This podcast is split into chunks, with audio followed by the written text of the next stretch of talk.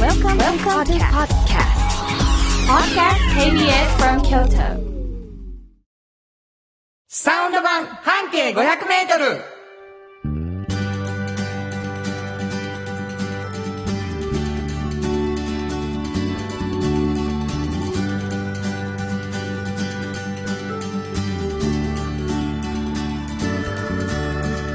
こんにちはフリーマガジン半径500メートル編集長の炎上真子です。サウンドロゴクリエイターの原田博之です。9月28日になりました。はい。えー、進行、うん。ありがとう。何がえー、私たち、うん無事に、うん去年の10月から始まったんですけど、はい。この放送をもって、はい。 1年、あ、もうほんま本当嬉しにい。ありがとうございますありがとうございました。皆さん、うんご心配されてるかもしれませんが、うん10月もありまよす。かった、よか った。ああ、よかった。ね。えー、まああのー朝の番組だったんですよ、始まった時、去年そうねで。すよでね。そこからあの一生懸命いろんなことが起こってですね、うんあの僕らは土曜日の夕方の5時に、えー変わってきたんですけれども、うんうん1時間番組に変わってでこれからもまたあのどんどんねあの新しいことをしながらでも好きになってもらった人を裏切らない番組そをうねですね。やっていきたいと思いますけれどもね、うんうんうん初めて聞いてる方は何を言うてんや君らは誰なの、うんということだと思いますが、うん炎上慎吾さん、はいえーユニオン A という出版会社はい。そのユニオン A は半径 500m というはいフリーマガジンを、そうです。えーこれは2ヶ月に1回そうです。で京都市の市バスのバス停から、えーそこから半径 500m で、うんなんかいろんなお店とかを見つそうでけてすね。この人すごいっていう人を発見しては、紹介する紹介する。そういうフリーマガジン、はいこれがもうえこの間何時50 51が出たんで51す出ね。てね、あはのもう本当に京都のことをたくさん知ってる方なので、もうラジオでもちょっと紹介していこうよということで始まった番組ですが、もう一つ、はいおっちゃんとおばちゃん」というフリーマガジンを出しておらい。れてそうです。これは高校生大学生、うん30ぐらいまでの方がうんうん自分の将来を描くときに役に立つというね,、うんそうですねかっこいいおっちゃんとおばちゃんを紹介するという、はいその2つのフリーマガジンを参考にしながらはい。編集長の知っている話書かれていないこぼれ話をお伝えしていくというのが軸足でございますはい。えー私は誰かというと、うんこの後流れますけれども、うんコマーシャル全部私が作っておりますサそうウなんンドですよねロゴクリエイターということになっておりますが、はい。 CM ソングなんかを作っておりますがうん実際には、うんえー私はシンガーソングライターですそうです。 10月19日にうん。私にとって一番大きなライブうん1年間で一パラ年ダでイ一スライ回。ブうん。丸山公園で行うということでそれも随分近づいてきましたそしてそう明です日ですねねうんえー岡崎公園で、えーラジオのイベントがございましてそこで私1曲歌おうかなと思っておりそまうですのすね。ラジオって SDGs ですそうねで。すね。ラジオって SDGs ということでございまして、えー私の携帯がティントンとなっております。すいません。はい。いいえ。えーというわけでございまして、えーそんな2人でお送りしていきますが皆さんからのお便りをお待ちしておりますどこに送ればいいのはい。えー、メールアドレスは500アットマーク KBS ドット京都数字で500アットマーク KBS ドット京都こちらまでお願いします。はい、えー私たちの番組にお便りをいただくと、はいその新子が出している2冊うんあるフリーマガジンはい。どちらか1個はい。 1名の方に毎回プレゼントしてますから、はい。欲しいという方、うん特に遠方の方あうん。の送ってくださいって言ったらね当たるかもしれませんそうです。えーそういうことでございましてゆっくり聞いてほしいなと思います、KBS 京都ラジオからお送りしていきますサウンド版半径 500m 今日も張り切って参りましょうサウンド版半径 500m この番組は山陽火星京都電機 MT 警備土山印刷村田機械大気水産トヨタカローラ京都フラットエージェンシー日清電機の提供で心を込めてお送りします産業化成は面白いケミカルな分野を超えて常識を覆しながら世界を変えてゆくもっとお真面目に形にする産業化成賃貸を通して楽しい暮らしを提供するフラットエージェンシー京都と京都を訪れる人とが出会うプラットフォームでありたい今日も京都の街づくりを応援するフラットエージェンシー村テックを知ってますか人を助けるからくり機械がパートナー安心と誇りを持って働いてゆける会社ですなくてはならないまだないものを作り出し未来を描くブラッテックブラッテック MT 北へ抜かれた安心警備ハキハキテキパキキビキビと誇りを持って信頼できる警備に努めます感動のあるセキュリティサービスも提供する株式会社 MT 新庫編集長の今日の半径500メートル。このコーナーでは京都市バスのバス停半径 500m のエリアをご紹介するフリーマガジン半径 500m 編集長炎上慎吾がページに載せきれなかったこぼれ話をご紹介しますはい。慎吾あのお便りをいただいておりますはいローカルヒーローさんいつもありがとうございますありがとうございます炎上さん原田さん毎週楽しく聞かせていただいていますはい。かっこうん。たまにバス停クイズが簡単すぎてぼやいている時もありますが笑い なるほというのをいただきましたはえい。ー何のことかと言いますとですね、うんうんうんえーこのコーナー、半径 500m、先ほども言いましたが、うん炎上さんが出しておられる半径 500m フリーマガジンはですね、うん京都市の市バスのバス停を一つ選んで、そこから半径 500m のところにある何か素敵な場所、素敵な人を紹介するわけですが、そのこぼれ話のコーナーなので、うんうん聞いてくださってる皆さんには、最初はバス停を言わない。うん。そして話を聞いてるうちに、うんだんだんあそこのバス停じゃないかなと思いながら、最後にバス停の名前を言う。そうそう。うん。ね。うん。 1年間やってきました。そうですよ。そうです。うんそして、えー本当に1年の最終に、うん。えーバス停クイズが簡単すぎてぼやかれているという事実でござい ます。ヒント出しすぎてるかな。うーん。そうだなうーん難しいもんうな、ん。俺も聞いちゃうし。うん。えーなのでまあ今日もどれぐらい上手にバス停をごまかしながら喋れるかを聞いていただくというコーナーでそごうざいでます。すね。どんなとこですか今日は。今日はね、はいあのね、どうしよう。近くにある会社の名前とか言ってもいいいいよ。山陽火星じゃのあもうお近所前。 さ、あのね、うんあの、山陽火星がうん京都うにん。 10個とかあってさ、うん。とかやったらいいや。うんん。一、個しかないやん、うんう今。ん山陽火星うが。ん。でも近所です。山陽火星の。ううんん。 えー、だい。ぶこう狭まったでしょ。だいぶっていうか ね。うん。4つぐらいね、バス停今も。そうか。。そうやね、ね。うん、本当ですね。そうそうそう。あの辺。うんでも山陽火星がどこにあるかみんな知って知るからなん人がいいはるかもしれんしな。うんうん鴨川をずっと南に。そうそう。言い過ぎちゃいますかあ、はい、すいま せん。はい。はい。えー、聞きます。はい。そのあたりの。はい。で、割とね、あのー大きいお寺があったりするんですよ。あ、これは大丈夫です。うん。今大丈夫でした。うん。京都ですから。京都ですから。はいはいまあでも山陽火星の近所の大きいお寺って結構限定されるんですまあ、そうですね。あのーあれかなってはい。うんもみじがね、はい。綺麗なんじゃないかな。はい。まあ、二つぐらい大きいお寺あるかな。ありますね。はい、はい。そこのどっちかかなっていう感じの。はい。でね、これね、実は私ね、最初私、バンバさんに教えてもらったバ店ンバだヒロっミたんさでん、す。はい来。ていただいたことのある。はいはいはい。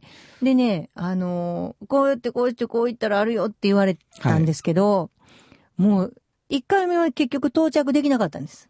難しい。もうね、こんなんただの林やんっていうことで、林。うん、林の中なんですよ。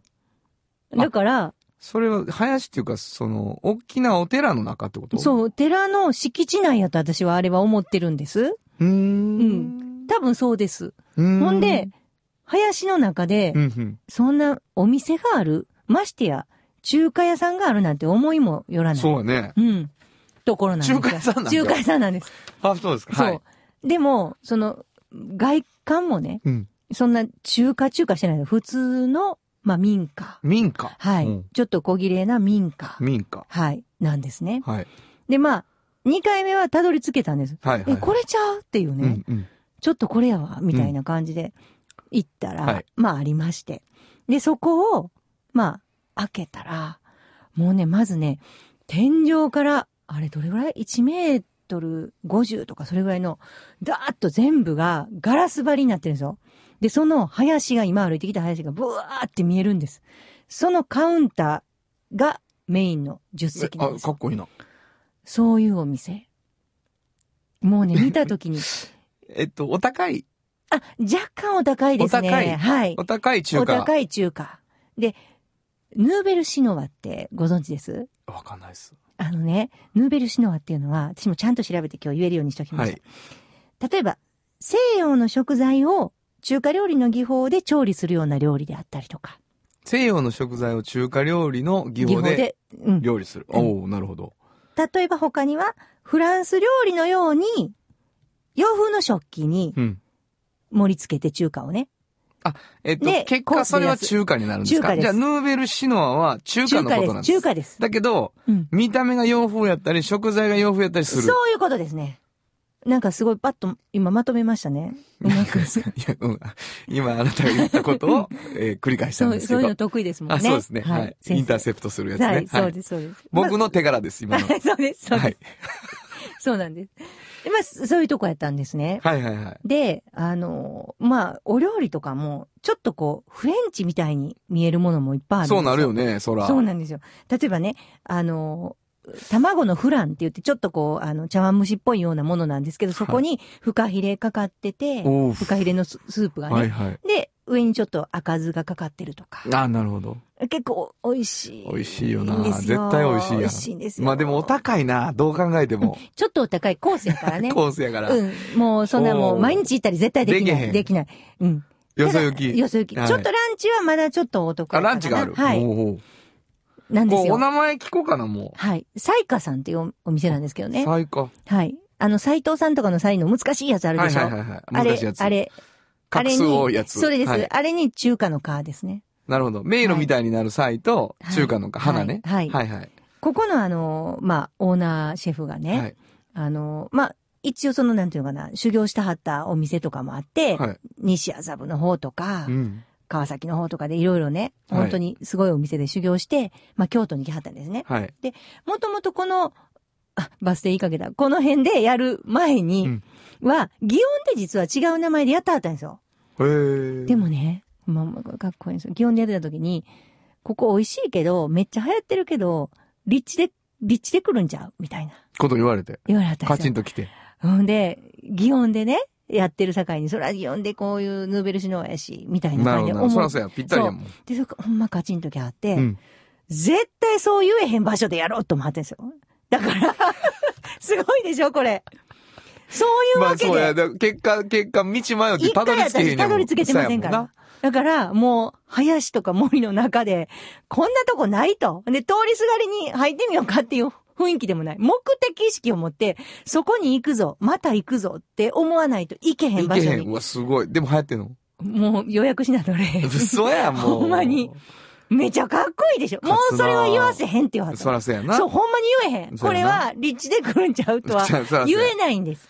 わかりました。もうめっちゃ面白いでしょ聞くわ、場所を。場所いい、はい。これね、あの、潜入寺道っていう。潜入寺道。はい。潜入寺っていうね、はい。泉が湧く寺って書いてある、はいはいはい潜入寺っていうお寺があって、そこの、あの、バス停から半径500にあるんですあるんですよ。林の方に向かうんですなけるど。ほど。サイカさんという彩華さん中華料理ね。うわー美味しい。よ。予約じゃないと取れない。あの取れへんね、。取れへん入ね。らないと予約し、予約なかなかれ、取れないけど。はいうんあの、インターネットで調べたら出てきますそうかです。出てきますかでちょっと味濃いめなんですね。はいではいこはれい。ちょっと味濃いめですねって書いたら、わざとですと。分かってますと。京都の人はみんな、そう言うんやと。 もうね、全部想定の範囲内らしいです。はい。わかりました。はい。慎吾編集長の今日の半径500メートル今日は京都市バス潜入寺道停留所の半径500メートルからでした。サウンド版半径500メートル。じっと支えて未来を開き京都で100年超えました大きな電気を使える電気に変えてお役立ちお役立ちみんなの暮らしをつなぐのだ日清電気京都に広がる出会いのバカローラ京都で乗り継ぐ思いつなげるつながる助け合う一緒に京都を応援しますゆっくり走ってもっと近くに「トヨタカローラ京都」歴史と未来すり込み京都を伝える土山印刷支え合いが育てる潤いある会社土山印刷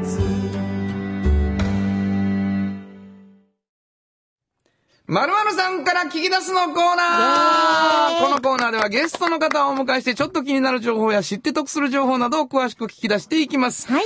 えー今日はですね、えーなんとですね、はいあのーちょっと前にお電話ではい出ていただいたんでございますけれども、その時に、ぜひスタジオにと言っていたんですが、はいパール兄弟、久保田春夫さんをスタジオにお迎えしておりまありがすとうございます。ようこそどうもあよどううこそもお招きいただきましてありがとうご実ざいま現すして嬉しい。いやいやいやいやこちらこそですよ本当に一緒にライブをさせていただきました。ねね昨日本当にお世話になりましとたんねでもないですもうありがとうございました本当にもう素もう晴らしかったいやいやもうねこの人はもう機材から運転から何でもできるんですよ 何本でも当におかしいおかしい、もうおかしな褒めてもらってますよ紹介になっているやもう役に立つ男がいるな 京はい、都にはえーっていもううね、本当に、えー全然音楽じゃねえよ。 いやいやいやいやというわけで、ちょっと一曲、ああそうの、ね私たちが昨日やったビートルモモというお店を、えー歌った曲をですね、ねえーコンサートと一緒にやってみたいと思います。ワン、ツー、スリー、フォー。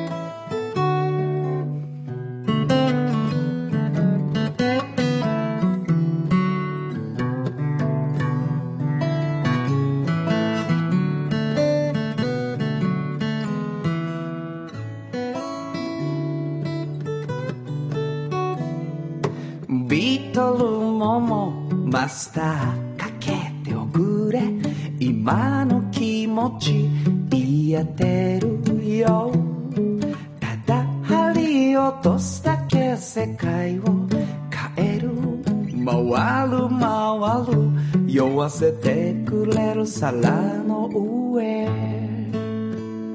今夜もいい音いい酒いくか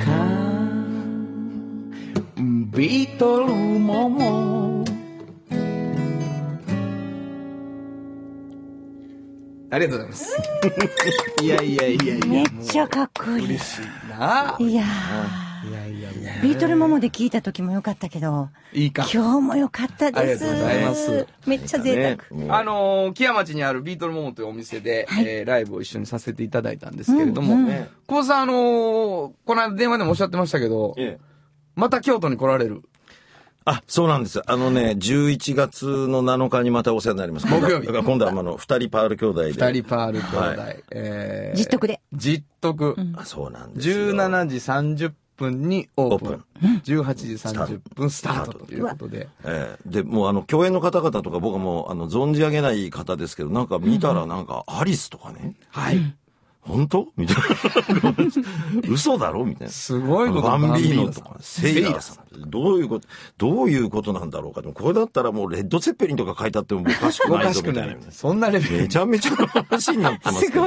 大丈夫なの二人パール兄弟ツアー2019、大冒険新 CD 持ってくよあ、そうなんですよ。これツアータイトルがです ねほぼ説明っていうそうなんです。持ってくよって。持ってくよって。本当にもう今それ、鋭意制作中ですけど。あそうなんですかそうなんです。なるほどこれどうして行ったらいいんですか僕らはいや、歩いてでも電車でも、え、ど、あ、どういうことですかチケットはなんかこう 十徳にあ、連絡すればいい連絡すればいいと思います。連絡して、はい前より取って、はい行かせていただくとうんいうぜこひとでぜごひざいまして来てくださいよですね。あのー、昨日だったんですけどね、僕ら一緒にライブさせてもらって。うんうん見に行きましたあのー、弾き語り。う久ん。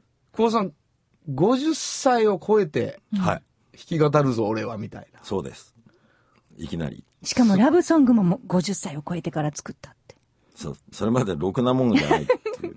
ダメだったんです。そその話めっちゃ面白いですけどね。どそうですかどうし、どうして、その弾き語るぞ的なことはどういいうやこいとやです、かまあ、その、それまでこう、バンドやったりとか、その書き物、アレンジしたりとかね、その、いろんな人にやっていただいて、こう、自分の音楽っていうのを作ってたんだけど、はいはいはいその自分一人で少なくとも最低限の楽曲っていうのが自分でできないと、これはなんか一人前じゃないなと思って、そういう、まず、なんか、理由なんですよ。一番最初は。最初は。最初は。まあ、や、やっていくうちに、だんだんこう、その、なんかこう、面白さも難しさも分かってくるうちにも、そう、そういうことはともかくまずやれるようになるっていうことを繰り返したらもう10年経っちゃった。すごいんだよね、これが。あいの、やいや昨日、結構ゲストの人とか、飛び、ね飛び、半分飛び入りみたいなね、ねこともありつつも。うんはい。でも、その、久保田ワールドにね、ぐいぐい行かはるのよ。そうですかね。やいや、もうそうそねう。で、向こうがもう一生懸命泳いでんねやけど、んやっぱり泳いでんのよね、久保田さんの世界うんを。そういう感じが僕いやはいやいや印象的で、非常に面白かったですね。あありがとうございます。メッセージ性もすごい感じましたしね。あ、そうですか。あり昔がとかうござらいます。本当に。あもの、う我が番組の炎上進行はもう ね、砂かぶりと言われている場所。膝が当たるぐらいの距離でね、贅付き合沢わにせ聞るかにしもて。程があるっていう距離でしたねあね、りが昨とうご日。ざいます。本い当や、もうにも本当に素敵でした。う。ありがとうございまいすや、。ももう、またギターもうまいじゃないですか。そうやねう、ギターうまいし、声渋いし、歌詞いいし、もうほんまにちょっと興奮しましたもん。うね、もう早く売れるといいね、み たいな感じね。最高じゃないですいか。や、もうめちゃめちゃ売れてはりますよ。いやいやいやいみやんな知ってますもん、私の周り。もう、あれらしいですよ。帰ってパール兄弟めっちゃ聞いたらしいですよ。もそううかもね昔のあの若い頃のから、あー若い頃のねはい。元久保田春夫がやってるみたいなやつね。あれね で。おかしなことになってる。誰が来てんや、今って話になるから ね。あのー、いっぱい聞きたいことはあるけどな。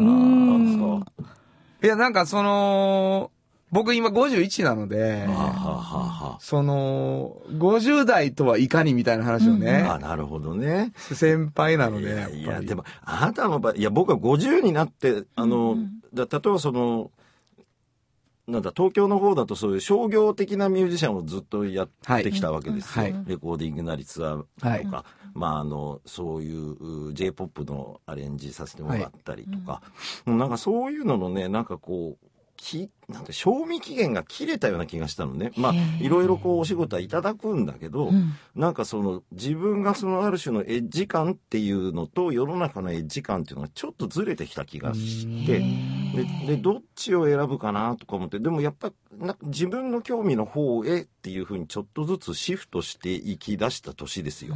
50、51は。うん。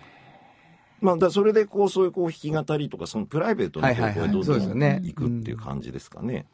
でもあなたの場合いろいろやってるからこれ以上手広げなくてもいいと思うけどね。じゃあ逆に ね、そう、うん僕、僕自身はそれフォーカスするみたいなことあが、ーこれかなるらほどねもしかしたら必要なので、なるほどね。あの、いろいろとまた教えていただきたいいとやいやいういやことになりまし、た何を言ってるんですかもう僕はもうあなたについていくって決めたいよ。もうちょおかしなこと言ってる本当に。おっしゃってました変なよこと言う。ライのブ俺でにも。ね。もうあの今日は一番最初原田君が所信表明するからとか、もう ライブで所信表明とかないからな、みたいな話になったんですけど ねいねや。もうね、今度の内閣改造であんた入るんじゃないかと思って。ずっとおっしゃってましたよんなことそれもういやいや、えー、話はつきませんけれど、また遊びにぜひ、はいはい来ていただきたいと思います。はいぜひぜひえーぜひとも11月7日、あジットクの方で、えー二人パール兄弟のツアーに皆さんも、えーぜひ遊びに行っていただきたいと思います。えー今日のまるまるさんから聞き出すのコーナーは、パール兄弟、久保田春夫さんをお迎えしました。お邪魔しました。ありがとうございましありたが。とうございました。サウンド版、半径500メートル。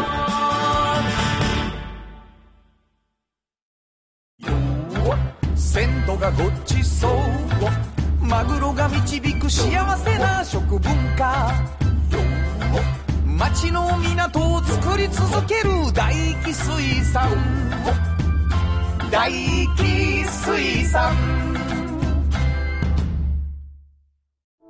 地元資本地元密着地元還元京都電気は電気からあなたの会社を応援します。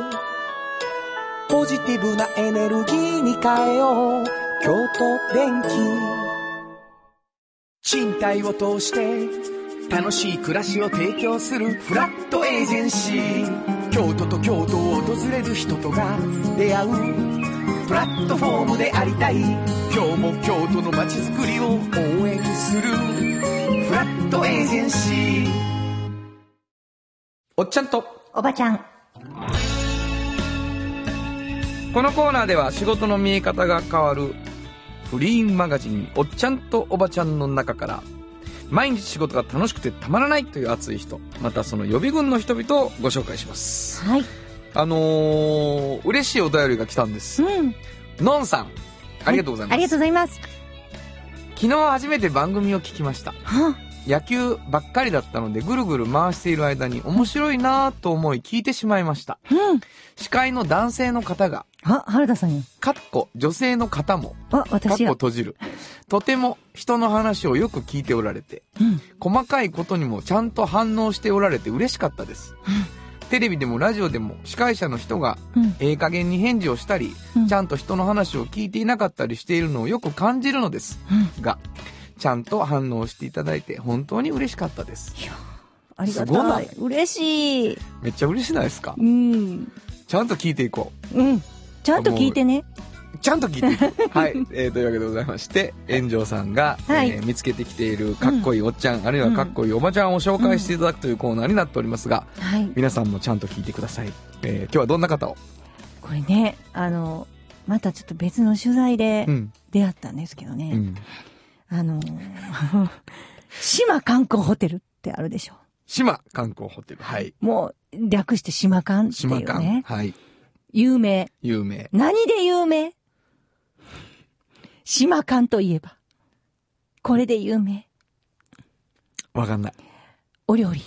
美味しい。うん。特にフレンチね。フレンチ。はい。で、まあ、あのー雑誌とかね、よくね、出てくるのは昔ね、高橋忠之シェフって言ってね、はい。い、ろんな、あのー名物料理を作らはった人なんですよ。 はい。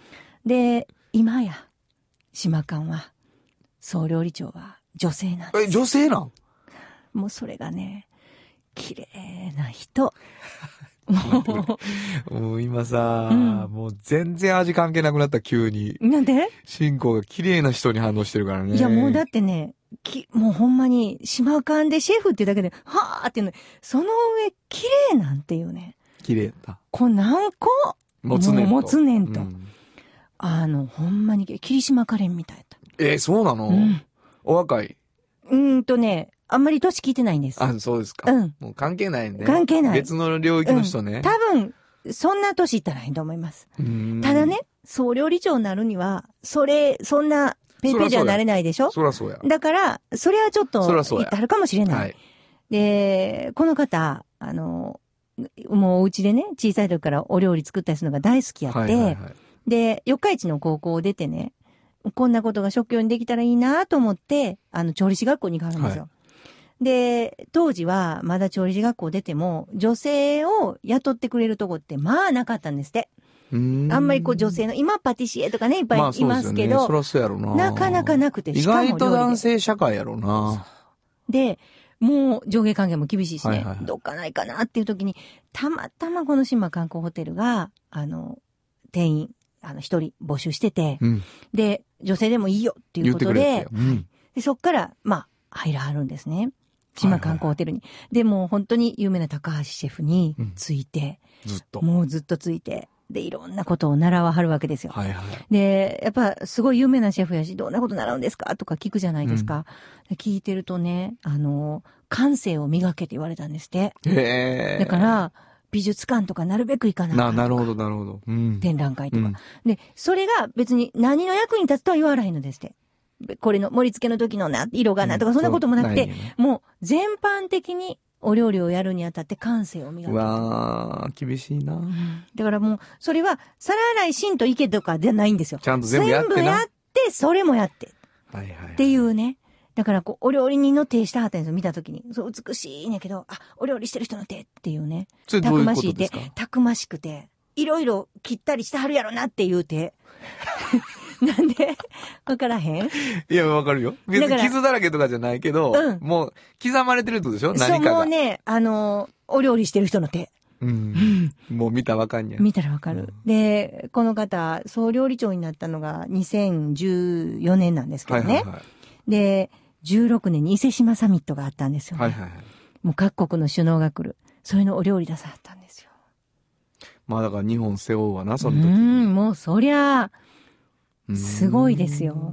で、できるだけ、その時地元のね、あの、食材使ってって言われたので、はいはいもう、もういつも使ってたけど、もっと使おうと思って、はいい、ろんなその農家さんとか行って。行って、もうそれがすごい役に今も立ってて。なあ、なるほど。財産になるよな関係ができてなるほど。ただ、この方、ちょっとやっぱすごいのがね、あの、お料理、すごい全部大変なんやけど、ものすごいね、効率っていうのが味にすごく関係するって言わあ、れたなんるですほよ。ど。うんだから。ね、あの、上からソース最後かける、こういうスプーンが、あと、なんかを乗せたりするピンセットとかがあるんですけど、そんなんの置き方一個で、変わると。全然変わるんですって。なるほど。だから、食材がなんとかがっていう話ももちろんあるんですけど、そういう自分でね、作れる環境をビシッと作っていくことが、すごい大事みたいなことをおっしゃってて。これさ、島間の取材に行って、その人に出会ってお嬢版に出てほしいって思ったってことそうなんです。だからね、ちょっとオファーしようと思ってて、オファー前に言ってるんですよ、私これ。えまだ出てないのここまで聞いといてまだ出てないんですよ。え、ほな未来に、あ、もう、もう、オファー出てくるします。そうです、そうです。はあ、あ今回先出しはい、先出しですね。うわ、すごいやん。これでも、も、先出しの段階で、こんな、もうまだまだあるんですけどね。あと2時間ぐらい喋れるんこですけど。ぼれる前やん。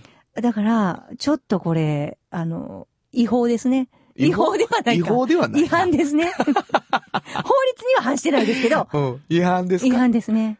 でも炎上的にもう紹介したくてしょうがない。今あもう、絶対今したい旬なんやな。もう、ほんまにすごい人。君は、かっこいい女子が好きやね。もう、だってね、もう、あの、ちょっとい、ほんまに、オーラが。うん ちょ、わからん。もう終わるわ、このコーナ いー。や、ほんまにすご、すごい んですよ。え、もうずっのとやっていかはりますよ、なんやろ彼女は。人の恋愛話聞いてるみたいになってきてる から。えー、というわけでございましてね、あの島間の、うんえー、料理長ということでございまして、女性の、女性の。本日のおっちゃんとおばちゃん。まだおっちゃんとおばちゃんには出ていない方、ご紹介させていただきました。はい。えー、島観光ホテルの総料理長、樋口博恵さんでした。サウンド版半径500メートル。村テックを知ってますか人を助けるからくり機械がパートナー安心と誇りを持って働いてゆける会社ですなくてはならないまだないものを作り出し未来を描く村テック村テック MT 鍛え抜かれた安心警備ハキハキテキパキキビキビと誇りを持って信頼できる警備に努めます感動のあるセキュリティサービスを提供する株式会社 MT 歴史と未来すり込み京都を伝える土山印刷支え合いが育てる潤いある会社土山印刷じっと支えて未来を開き京都で100年超えました大きな電気を使える電気に変えてお役立ちお役立ちみんなの暮らしをつなぐのだ日清電気原田博之のサウンド話。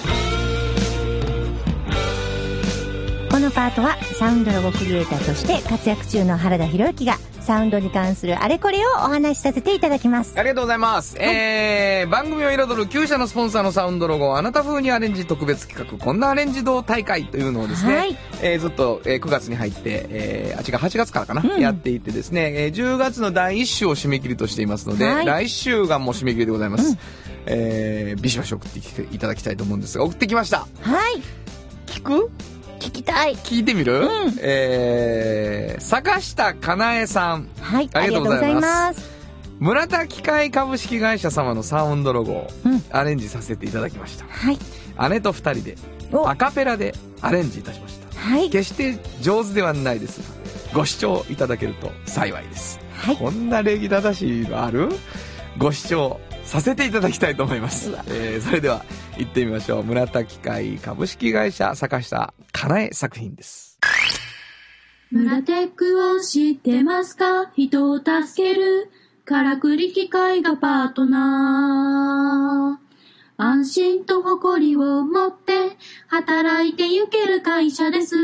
なくてはならないまだないものを作り出し未来を描く村テック、村テック。めっちゃおもろいやんなんか、途中でこうぐにゃーっ ぐにゃぐにゃってなってるのはめっちゃおもろいですね。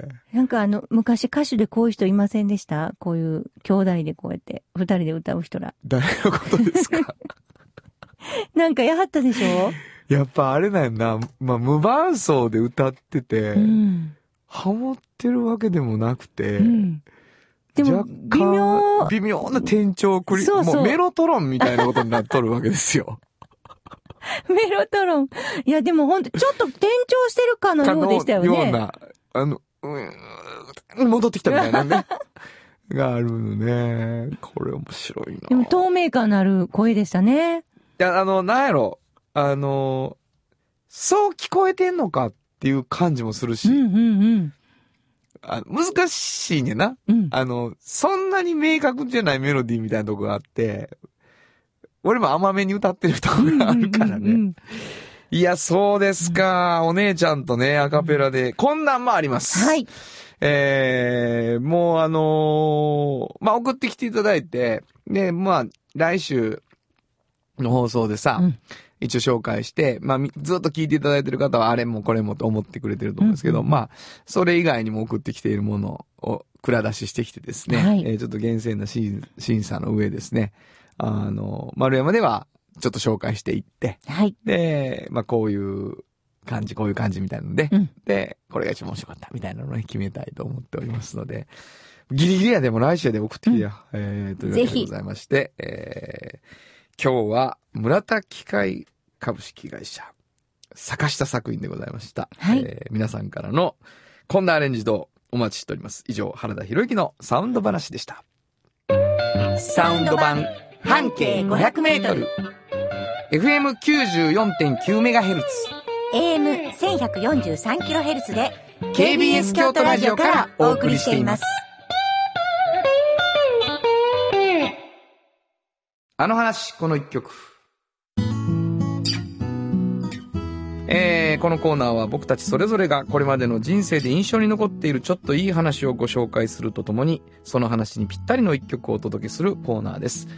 今日はあのー久保田春夫さんが、えーっと、スタジオに来てくれました。それで一緒にライブをさせてもらった時の話なんかを少ししながら、えー11月に実得にパール兄弟で来るよという話を聞きましたけれども、えーまああの知ってる人はもう本当にすごい方だということを、えー知っておられるし、今日あのおっしゃってましたけど、やっぱりあの人のアレンジをしたり、あのプロデュースしたりということをされている方なので、こう、若い時からずっと、まあ例えば矢野明子さんにしろ、坂本龍一さんにしろ一緒にされてるけれども、まあ、フロントマンバリバリのというわけではないところがあるので、えー知らない人にとっては、へーそういう人がいるんだっていうことなのかもしれません。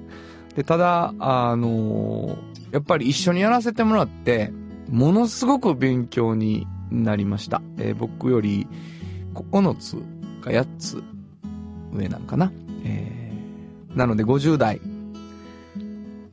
僕51で、今、久保田さんが69、今度60歳になるっておっしゃってましたから、50代っていうのはさ、っていう話を、えー、久保田さんみたいな人に聞くのは、やっぱ僕にとってすごく勉強になりましたね。で、本当に第一線で、あの、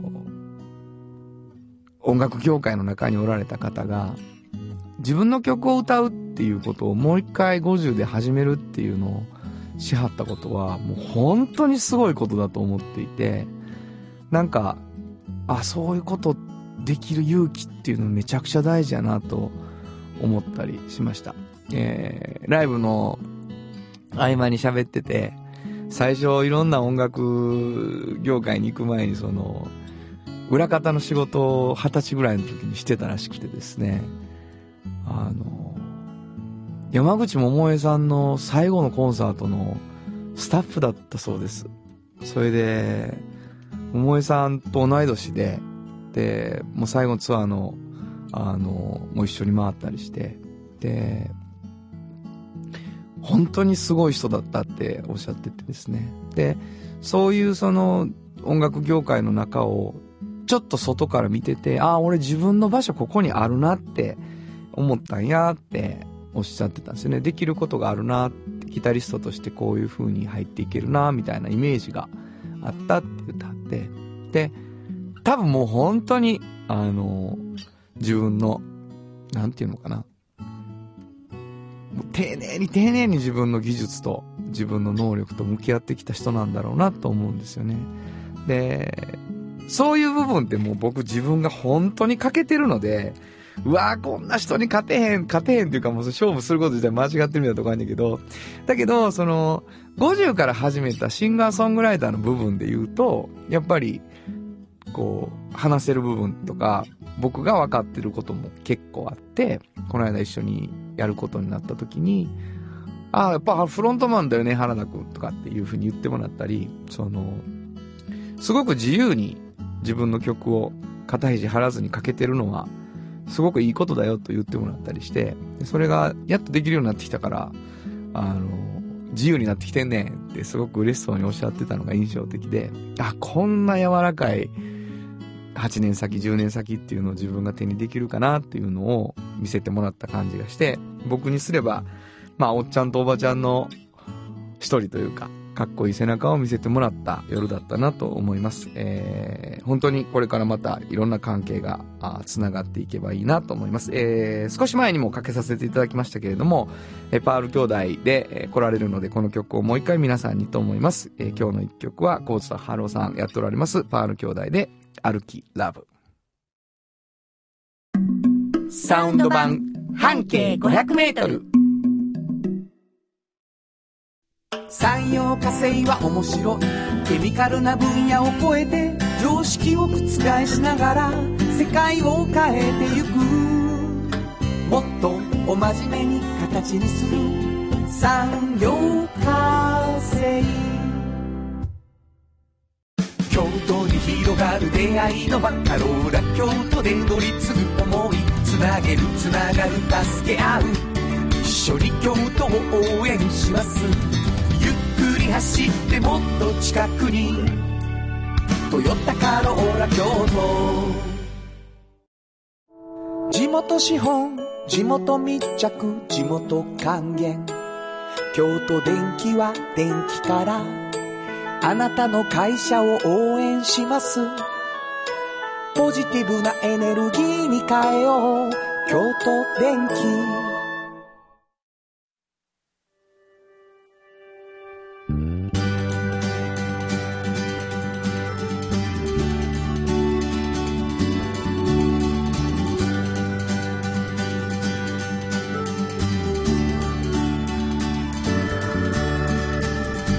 誰にも気づかれずそこにある素敵なこだわりと哲学を見つけて感じて言葉に変えてみんなに届けてみようかな一人の職人が歩みきたその道を振り返り遡るきっとそれは誰かが未来を描く道しるべにだってなるだろうたった半径500メートルだって笑うからひしめく中に答えはいつも隠れてた探したした出会いをメロディーに乗せるからサウンドワン半径500メートル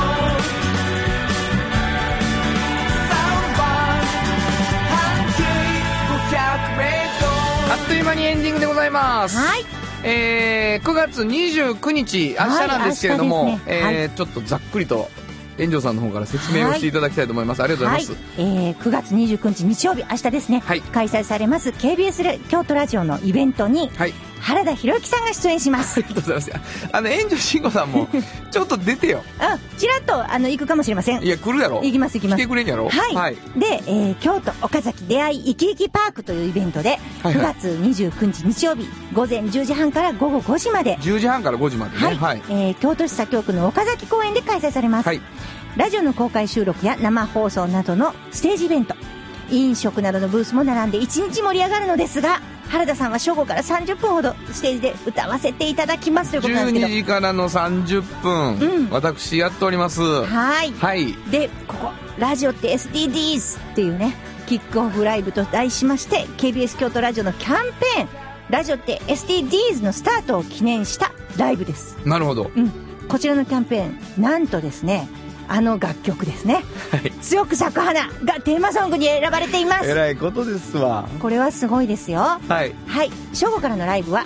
ラジオの放送はないのですけれども当日午後2時からの、えー久米村直子の「スーパーデューパーサンデー」公開生放送にも原田さん出演しましてですねラジオと SDGs について熱いトークを繰り広げてやってもらいますありがとうございます。はいこれはラジオでもお聞きいただけますなのでこれは生なんやね。そうですなので、えっと、現場行けへんよという人は、うん2時からのラジオ聞いてもらうと、うん僕も喋るよというそうこいうこととなんでそすういで来ていただけるなら12時ぐらいに来ていただけると,、そうえっとまずはライブができ、ん聞いてもらえるよということと、うんえー2時ぐらいに来てもらったら公開録音してるから、うん公開生放送なのであ楽しんでいただけるということですねそうそうそうそうはいで SDGs って最近よく聞くじゃないですか、はいはいはいはい一体何なのって思ってる人そうかはそうかそうや会場で聞くかラジオで聞くかして SDGs っていうのを知ってくださいなるなわかりましたもうラジオって SDGs っていうことが分かると思いますわかんねえな特に KBS ラジオって SDGs ってことがよく分かると思いますもう SDGs が言えてへんのがめっちゃおもろいけどな君 がすいません SDGs SDGs はい G がもう D になってるからすいませんはい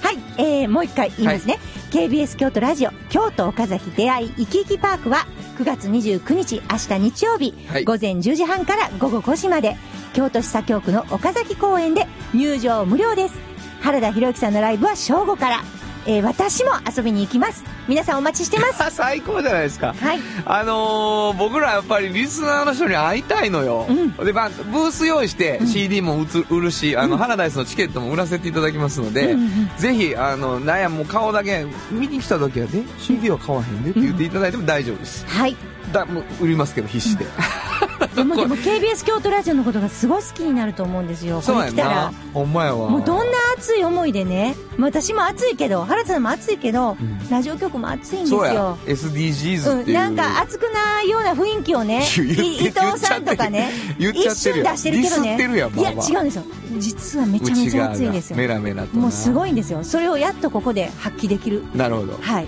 ありがとうございますかなりハードル上げました、えーこの番組では皆さんからのお便りをお待ちしておりますどこに送ればいいでしょうかはい、えー、メールアドレスは500 k b s k y o t 数字で500 k b s k y o t こちらまでお願いします。ということで午後5時からお送りしてきましたサウンド版半径 500m お相手はフリーマガジン半径 500m 編集長の炎上真子とサウンドロゴクリエイターの原田博之でしたそれではまた来週サウンド版半径 500m この番組は山陽火星京都電機 MT 警備土山印刷村田機械大気水産トヨタカローラ京都フラットエージェンシー日清電機の提供で心を込めてお送りしました。